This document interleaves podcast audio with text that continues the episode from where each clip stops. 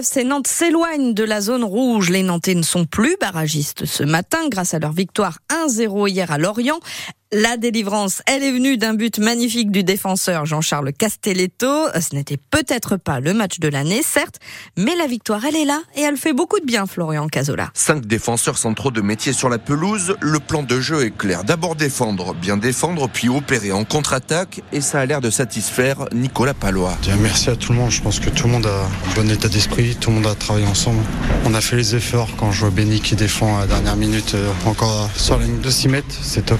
Les amateurs de beaux jeux repasseront. L'important était de valider les progrès entrevus depuis trois semaines pour le capitaine Pedro Chirivella. J'ai l'impression qu'on se sent bien solide comme ça, on est beaucoup plus confiant et on pense en ce moment que c'est comme ça, on va y arriver. Même si son entraîneur, Jocelyn Gourvenec, ne serait pas contre un peu plus d'ambition. Je suis un ancien numéro 10, donc je vous cache pas que j'aimerais qu'on soit un peu plus virevoltant parfois mais je pense que ça viendra aussi euh, avec plus de confiance, avec des matchs comme cela. Des rencontres où Nantes défend en équipe, où l'on perçoit un collectif retrouvé, un ressenti également partagé par le gardien Alban Lafont. C'est de prendre conscience des choses, l'état d'esprit de chacun sur le terrain, et on voit que quand on est comme ça, on est forcément récompensé. Mais le chemin est encore long, avertit le joueur de 25 ans. Il n'y a pas de matelas ou quoi que ce soit, ça va tellement vite qu'on ne peut pas se permettre de changer notre état d'esprit ou d'appréhender le match euh, d'une autre manière. Du sérieux et de l'abnégation pour tenter maintenant de regagner à la Beaujoire, ce après quoi Nantes court depuis trois mois. Verdict dimanche prochain face à un concurrent direct pour le maintien. Metz au classement provisoire. Les Nantais se hissent à la 11e place suite et fin de cette 23e journée de Ligue 1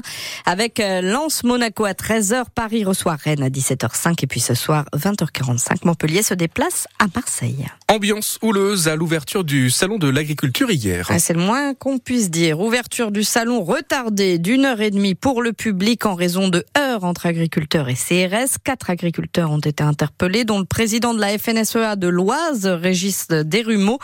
Une garde à vue de quelques heures à laquelle il s'était préparé. On savait aussi en venant ici, en faisant ce genre d'action, qu'on s'exposait. Euh, on n'est quand même pas loin du président de la République, c'est pas rien non plus. Donc euh, voilà, il fallait aussi s'y attendre. Mais on s'en doutait, moi je l'aurais parié. Vous savez, on en aurait discuté il y a un an ou deux ans. Je savais qu'un jour ou l'autre, on aurait ce genre d'action-là et c'était obligé. Ça fait des semaines qu'on lui demande depuis le début des blocages, mais pas que.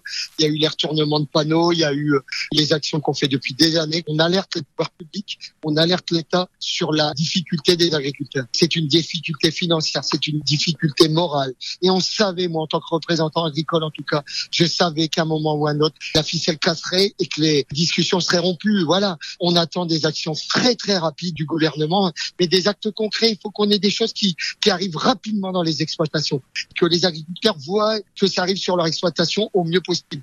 Le film de cette première journée chaotique au Salon de l'Agriculture, il est sur francebleu.fr à la page Loire-Océan. Et après euh, Emmanuel Macron, hier, euh, c'est le président du Rassemblement national, Jordan Bardella, qui est attendu porte de Versailles. Et comme un effet papillon de cette colère paysanne, hier, une dizaine d'agriculteurs vendéens ont montré les muscles sur l'A83. Avec leurs six tracteurs, des remorques et des bottes de paille, ils ont bloqué l'accès au péage de Saint-Hermine, euh, sur l'axe qui relie La Roche à Fontenay-le-Comte spontanée qui n'est pas revendiquée par les syndicats.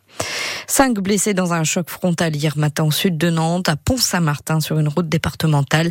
Euh, dans la première voiture, un jeune homme de 21 ans a été euh, hospitalisé au CHU de Nantes dans un état très grave. Euh, dans la deuxième, deux hommes de 21 et 49 ans, une femme de 49 ans sont aussi grièvement blessés. Une jeune femme de 17 ans est plus légèrement touchée. La circulation a été coupée dans les deux sens le temps de l'intervention. Se rassembler pour montrer qu'on n'oublie pas. Hier à Nantes, environ 300 personnes ont commémoré les deux ans de la guerre en Ukraine avec des drapeaux, des chants ukrainiens, des discours.